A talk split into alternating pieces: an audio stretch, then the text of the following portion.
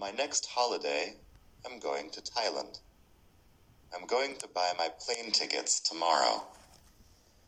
I'm pretty sure I'm going to fly into Bangkok on the 5th of April, and I'm going to stay in a hotel in the city center. I'm going to visit all the important sites, and I'm going to spend some time at the beach. I love Thai food, so I'm going to eat a lot of delicious noodles and more. After two weeks, on the 19th of April, I'm going to fly home. It's going to be an exciting trip.